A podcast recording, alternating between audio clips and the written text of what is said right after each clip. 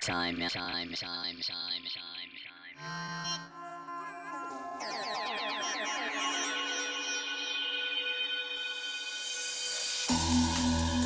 Игорь Волков. Частички.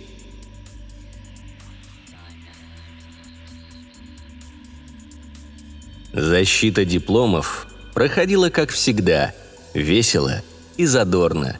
Студенты плакали, ели свои работы, строили из них летательные аппараты типа самолетик и запускали их с восьмого этажа, усыпая ступеньки института сугробами усвоенных знаний. Броуновское движение выпускников в этот раз нарушало только Вика Фомина. Вообще, с именем ей не повезло. Почему-то все считали, что раз ты Вика, то должна быть блондинкой с кукольным личиком в обрамлении непослушных кудряшек, с большими, василькового цвета глазами и длинными ресницами, взлетающими к бровям, в такт мыслям, совершенно не достигающим мозгов в силу недостаточной целеустремленности. Вика Фомина под этот стереотип совсем не подходила. Во-первых, судя по толщине дипломной работы, мысли у нее были целеустремленные. Во-вторых, Внешность Вики вряд ли бы кто-нибудь назвал кукольной. Она была брюнеткой с симпатичным, но не броским лицом и карими, постоянно смеющимися глазами. Высокая, ладная, колкая на слова и резкая на действие. Вряд ли существовало в мире что-то, способное заставить Вику заплакать. И уж точно этим никак не могла быть защита диплома. В аудиторию с комиссией Вика вошла легкой походкой. Бросила на стол перед председателем талмуд своего диплома, а на экране и виртуальных досках легким движением руки раскидала графики, таблицы, таблицы в графиках, графики в таблицах и даже несколько диаграмм. Перешептывающаяся о чем-то своем комиссия – увидев такую серьезную подготовку, уважительно замолчала. Председатель, Охотников Евгений Степанович, еще не уловивший смены настроения в аудитории, открыл обложку диплома и, тыкая в него карандашом, промурлыкал. «И что тут у нас? Частички?» «Частички», – ничуть не смутившись, кивнула Вика – я вам сейчас про них расскажу». Говорила она легко, водила указкой по таблицам, иронизировала над графиками, упрекала диаграммы. Члены комиссии, откровенно скучавшие в начале выступления, уже на пятой минуте отложили все посторонние дела и слушали, открыв рот. Даже звуки, издаваемые в коридоре нервами других студентов – не нарушали их внимание. Только Охотников так и не оторвался от телефона. Он искал домик в аренду на лето, чтобы укрыться от жены, детей и просмотреть, наконец, все выпуски спортивного рыболовства, накопившиеся у него за последние пять лет. Он так увлекся, что пропустил первые 20 минут защиты и оторвался от телефона – только услышав фразу «детектор нейтрино». Осуждающий уставился на таблицы. По мере того, как его взгляд двигался по строчкам, тучи на лице Евгения Степановича сгущались все больше. «Так, стоп!» – взорвался Охотников над очередным выводом. «Этого не может быть!» «Да?» – хлопнула глазами Вика – «Да! Вы же не хотите?» Самонадеянно начал председатель, но вдруг осекся, побледнел и скосил глаза на доску слева от себя, с которой ему дерзко подмигивала таблица с результатами экспериментов. «Вот это вот! Что?» Профессор привстал и уничтожительно ткнул в таблицу лазерной указкой. Вика и спустила вздох, который в обычной жизни означал бы «Я 20 минут об этом рассказываю», а при защите диплома замаскировался под «Ой, мне совсем не трудно рассказать то же самое еще раз». Это данные. Очень медленно с дикторской артикуляцией произнесла Вика, которые подтверждают, что созданное мной металлическое соединение из лантаноидов с добавлением итрия, получившее гексагональную кристаллическую решетку, а в ней, как вы, конечно, знаете... Но ведь знаете, да? Надеялся Викин взгляд. Три элементарные ячейки образуют призму на шестигранном основании. Вика взяла паузу для эффекта, но все в комиссии подумали, что для инфаркта, и старательно поискали у себя инфаркт, для надежности, выпучив глаза и хватаясь за область груди. Наверное, у среднестатистического человека инфаркт там вполне мог где-то притаиться, но в научных кругах давно известно, что при получении докторских степеней сердца у профессоров удаляются, и инфаркта уже не дождаться. «Ну?» – не выдержал Евгений Степанович. «Ну, Вика еще раз махнула рукой в сторону таблиц. Данное соединение способно улавливать прохождение нейтрино. В аудитории наступила зловещая тишина. «Так», — наконец произнес Евгений Степанович, вытирая лоб кружевным платком, явно предназначенным для украшения костюма, а не выполнения роли тряпки. От этого несоответствия Платок очень страдал и брезгливо морщил гипюр. «Деточка!» Охотников выразительно посмотрел на Вику, сфокусировав на ней не только глаза, но также очки, брови, морщины на лбу и даже седую челку. «А ты знаешь, что такое нейтрино?» «Знаю», Уверенно кивнула Вика, правда, немного смущенная, сфокусировавшаяся на ней челкой. Это фундаментальные частицы с полуцелым спином, участвующие только в слабом и гравитационном взаимодействиях и относящиеся к классу лептонов. В настоящее время известно три разновидности нейтрино – электронная, мюонная и тау-нейтрино, а также соответствующие им античастицы – на всякий случай оттарабанила она определение, чтобы устранить все возможные препятствия на пути познания комиссии ее диплома. Мой сплав реагирует на прохождение электронных нейтрино. Евгений Степанович встал, потом сел, потом еще раз встал, подошел к окну и посмотрел, насколько увеличилось количество самолетиков на ступеньках лестницы – позитивно оценил их объем, что придало ему сил. Развернувшись к аудитории и крепко держась рукой за подоконник, он произнес почему-то фальцетом. «Как?» Тут Вика растерялась. В вопросе, особенно в тембре голоса, каким тот был задан, явно чувствовался подвох, но в чем он? Никак разгадать не получалось. «Что? Как?» На всякий случай уточнила она, прикрываясь от профессора электронной указкой. «Как?» – повторил Евгений Степанович снова фальцетом, но потом прокашлялся и закончил уже нормальным тоном.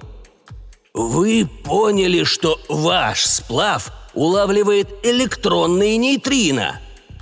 «О!» – оживилась Вика, чем заставила уважаемую комиссию еще раз, на всякий случай, поискать у себя инфаркт.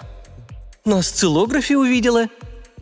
«Так, все, перерыв 20 минут», Председатель комиссии с трудом оторвал свои пальцы от подоконника и нетвердой походкой вышел из аудитории. «У вас очень интересная дипломная работа, Виктория», – утешающе похлопала по плечу докладчицу Любовь Борисовна Щедрина, вечная аспирантка Охотникова – но в эти данные трудно поверить. «Это же не религия?» – удивилась Вика. «Зачем в них верить?» Любовь Борисовна вздрогнула и, на всякий случай, сославшись на дела, выскочила из аудитории, не чувствуя в себе сил после двух поисков инфаркта продолжать дискуссию о таких высоких материях. За 20 минут перерыва Вика трижды порывалась разобрать диплом и наделать из него самолетиков. Один раз метнулась перепроверить данные и четыре перекрасить цвета на диаграмме. За последним ее и застала вернувшаяся с перерыва комиссия.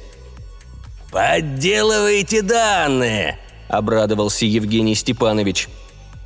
«Отнюдь!» – открестилась Вика от сочетания розового с фиолетовым – быстро вернув скромные синий с зеленым.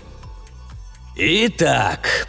Охотников выглядел явно бодрее, чем до перерыва. К нему вернулось настроение боевого скакуна.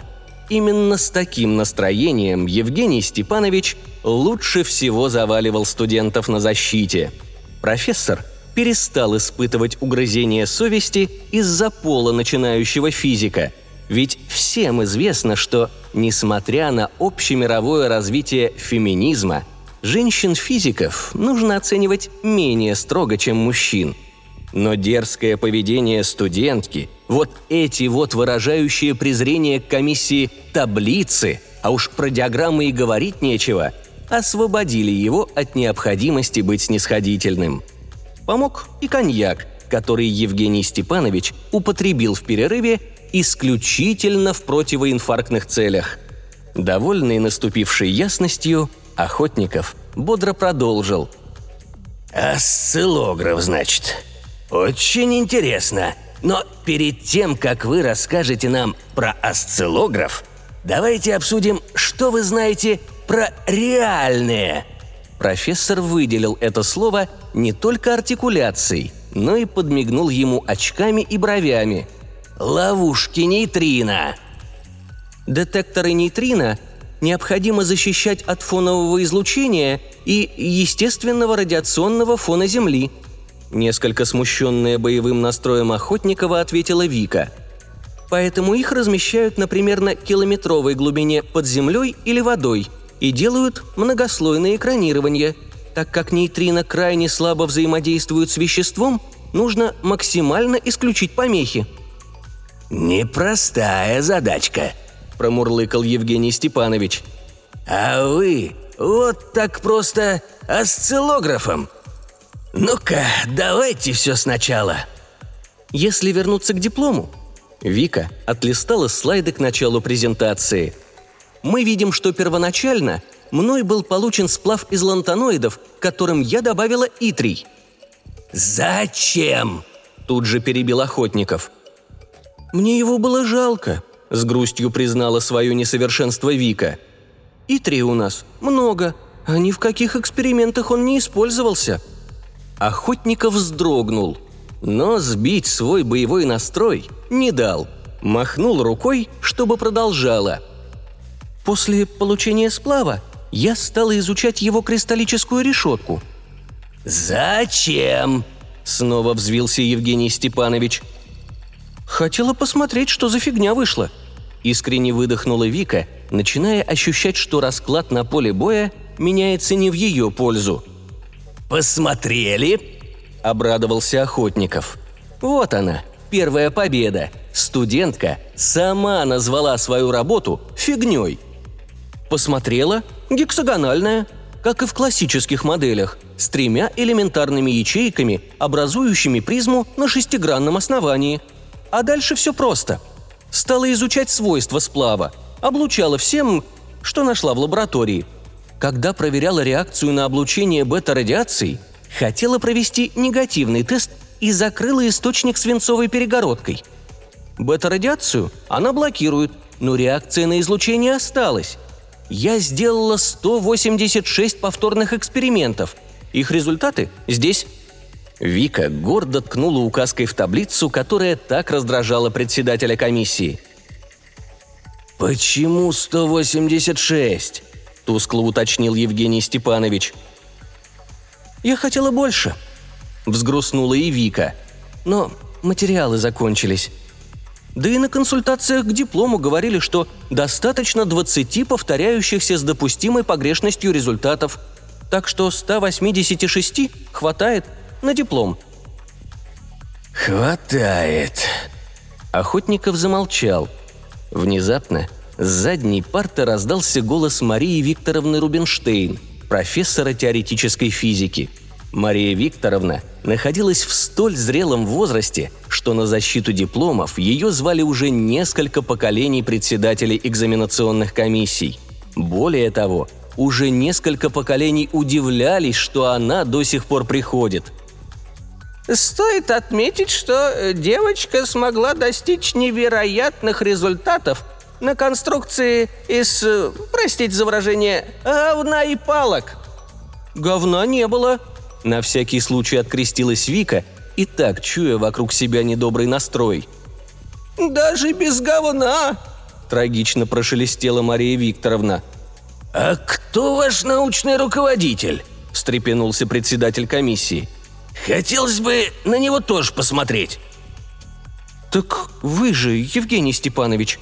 Вика так распахнула свои карие глаза, что вся комиссия почти поверила, что они василькового цвета.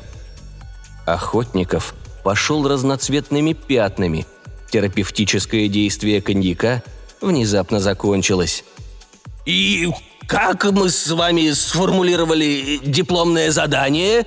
Снова фальцетом уточнил он, лихорадочно напрягая все серое вещество в попытке вообще вспомнить эту студентку и свою работу с ней. «Ну, сначала вы уезжали на международную конференцию представлять наш институт и сказали мне, чтобы я что-нибудь придумала с лантаноидами. Потом у вас была отраслевая школа молодого физика России – и вы предложили мне пооблучать мое произведение всем, что найдется, пока вы не вернетесь. А когда вы вернулись, оказалось, что заболел Анатолий Вадимович. Вам пришлось ехать на защиту кандидатских работ его аспирантов. Тогда вы попросили хоть как-нибудь оформить чертов диплом, который все равно ни на что не влияет». Охотников держался за стол двумя руками. В голове почему-то всплыл вопрос – Сколько так нужно простоять, чтобы стол стал частью тела? «Отличное открытие вы сделали, Евгений Степанович», – вывела его из ступора Мария Викторовна. «Студенты, оставленные с лантаноидами один на один, способны подарить институту Нобелевскую премию». Охотников никак не мог понять, что же должно в его ситуации сейчас испытывать. Стыд заброшенную без присмотра талантливую студентку, или радость за то, что под его либеральным и, безусловно, профессиональным руководством было сделано такое открытие. «Э, «Пойдемте посмотрим на это все в лаборатории. Насладимся, так сказать, визуальным эффектом открытия». Мария Викторовна поднялась из-за стола. «Я вам даже материалы выдам, чтобы не только на осциллограф смотреть. «Хорошая мысль!» Обогнав ее, Евгений Степанович галантно открыл перед профессором дверь. Комиссия гордо шла по коридору, лавируя между нервными студентами. В конце строя плелась Вика, пытаясь понять, впечатлились ли преподаватели ее научным мастерством или решили устроить ей эффектный разнос. «Все-таки Вика – несчастливое имя», – уныло думала она, глядя на сочувствующие взгляды группки ребят, уже защитивших свои дипломные работы. Зайдя в лабораторию, комиссия остановилась недалеко от дверей, ожидая Марию Викторовну, отправившуюся в подсобку за обещанными материалами. Здесь-то их и настигла Ольга Дмитриевна, заведующая лабораторией. А она ворвалась как торнадо с зажатым подмышкой перечнем закупаемого и списываемого оборудования, готовая раскидать всех, чтобы добраться до Охотникова. Год из года Ольга Дмитриевна пыталась подписать этот неудобный документ именно во время сдачи дипломов. Она надеялась, и не без основания, что у председателя комиссии в эти дни голова идет кругом от мелькающих студентов и их гениальных работ. А значит – он легко может не заметить некоторые хорошо спрятанные строчки, которые в другое время определенно вызвали бы вопросы. К несчастью для заведующей, Евгений Степанович был того же мнения, и в период сдачи дипломов старался держаться подальше от лаборатории и прочих мест обитания коварных сотрудников. Но Вика Фомина спутала ему все карты. Отбиваясь от атак Ольги Дмитриевны, Охотников бочком, как краб, переместился в центр лаборатории и оттуда раздраженно поглядывал на Вику. Чувствуя себя неуютно, Вика решила не стоять столбом, а изобразить бурную деятельность. Пока материалов нет, хотя бы достать и подготовить держатель для образца сплава. В лаборатории были шкафы для личных вещей. Там рекомендовалось хранить материалы для исследований, записи и всякие полезные инструменты. Полезные для науки, конечно. Но Вика не раз слышала, что здоровый дух невозможен без здорового тела. Поэтому форму для фитнеса, гантели и даже настенный дартс тоже считала очень полезными инструментами, имеющими право на хранение в лабораторном шкафу. К тому же эти вещи были явно неравнодушны к науке. Настолько, что, проникшись исследовательским духом, периодически вываливались с полок, провоцируя лаборантов на замечания и смешки. К несчастью, именно сегодня непреодолимое желание посмотреть мир возникло у скакалки, и она выскользнула на бетонный пол, едва Вика приоткрыла дверцу шкафа. Скучавшая до этого комиссия оживилась. Преподаватели начали перебрасываться шутливыми замечаниями. Викина душа провалилась куда-то в область пяток и зарылась в подошвы кроссовок, которые будто и были созданы для того, чтобы прятать там души. Глядя, как покрасневшая студентка судорожно пытается пристроить любопытный предмет снова в шкаф, Евгений Степанович, подавив в голосе переполнявшую его иронию, кивнул в сторону лабораторных столов. «Давайте, удивите нас. Если окажется, что ваша поделка действительно способна улавливать нейтрино, то обратно до аудитории я проскочу на этой скакалке как школьница». Вика покосилась на шкаф, дав зарок больше ничего из него не доставать взяла у вернувшейся, наконец, Марии Викторовны капсулу с радиоактивным веществом и закрепила на стенде. Образец сплава кнула в злополучный держатель, похожий на рогатку, от которой тянулись провода к усилителю. Но внезапно сплав категорически отказался участвовать в новых экспериментах. Видимо, после почти 200 опытов он уже считал, что можно уйти на заслуженный отдых – Образец буквально выпрыгнул из рогатки и сбежал под стол, забившись там в самый темный и пыльный угол. «А в лаборатории не убираются?» – хмыкнул Евгений Степанович, провожая беглеца взглядом. «Под столами-то?» – усмехнулась Ольга Дмитриевна. «Студенты выращивают там колонии неизвестных науке микроорганизмов, по которым следующие курсы смогут делать свои дипломы». Но охотников шутки не оценил и вынес предписание – колонии уничтожить, а виновных наказать, загрузив работой. Ведь труд уже однажды сделал из обезьяны человека.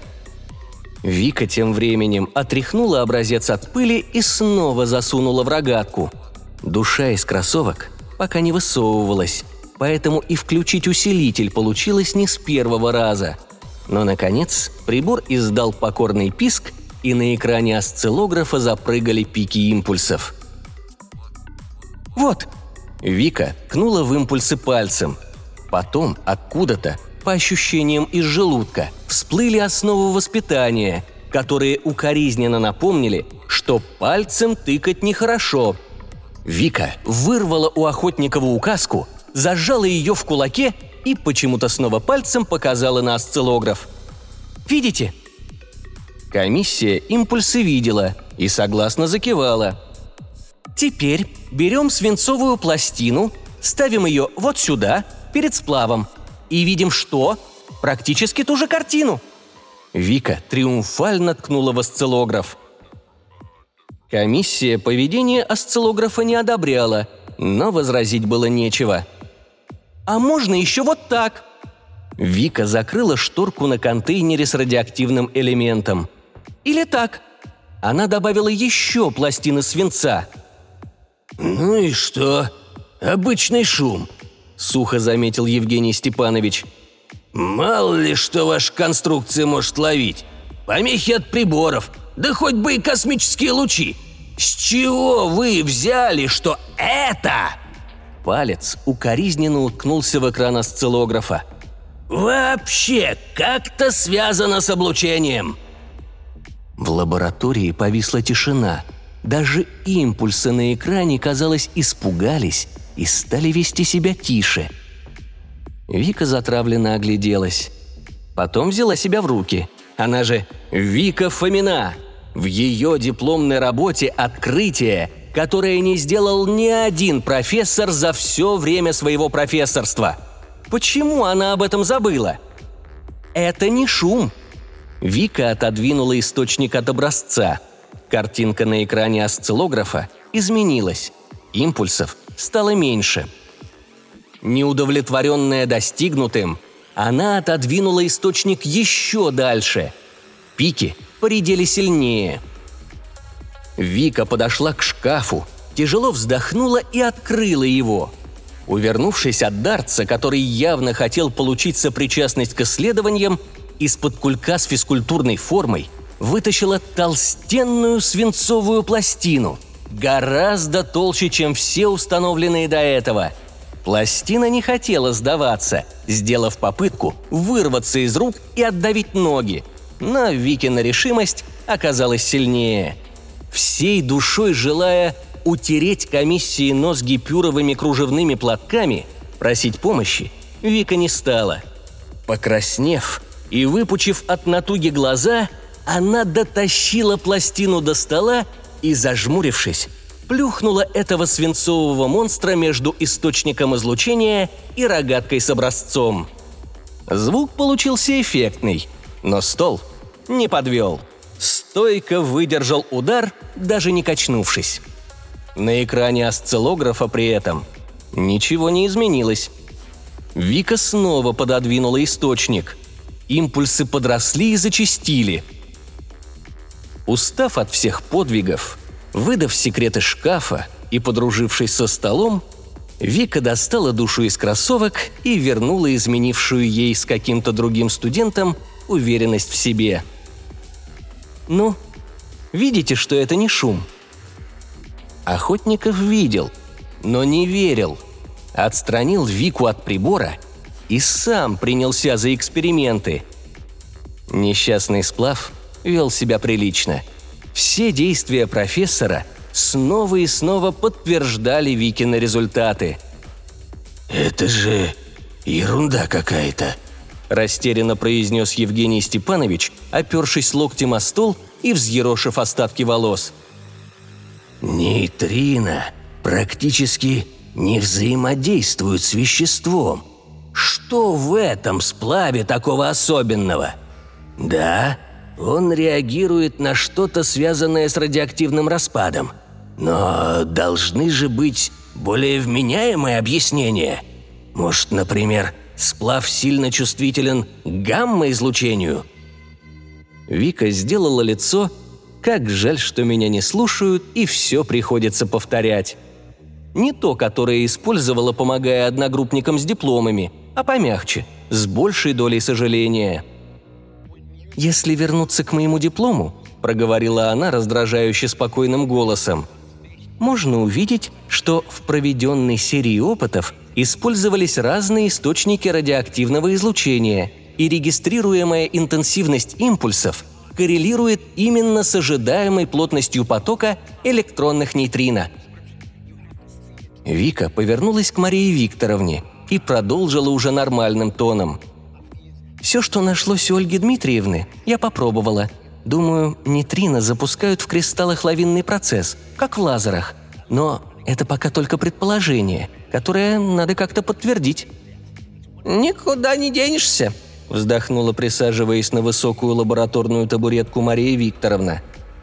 «Как бы тебе, Женя, не хотелось уличить Викторию в неверных выводах, но шансов на это у тебя не осталось». Евгений Степанович невидяще смотрел на осциллограф. Потом повернулся и затуманенным взглядом обвел лабораторию. «Ну что же это такое?» – печально произнес он. «Это же наука! Она должна быть обоснована и предсказуема!» С 30-х годов 20 -го века ученые всего мира ищут способы регистрировать нейтрино, не выкапывая для этого километры Земли. А спустя сто лет решение проблемы появляется совсем не как результат системного и основательного поиска. Нет, его случайно находит обычная студентка без опыта, знаний, не побоюсь этого слова, авторитета. На одном сочувствии к Итрию создает сплав, дающий нужный эффект. «Это жизнь, Женечка», — скрипнула Мария Викторовна, пряча усмешку за покашливанием. Евгений Степанович кивнул и побрел к выходу.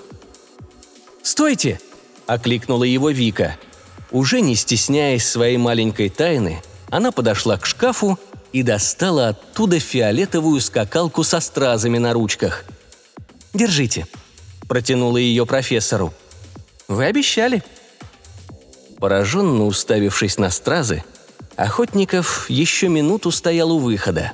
Потом распахнул дверь и резко шагнул в коридор, закидывая скакалку себе за спину.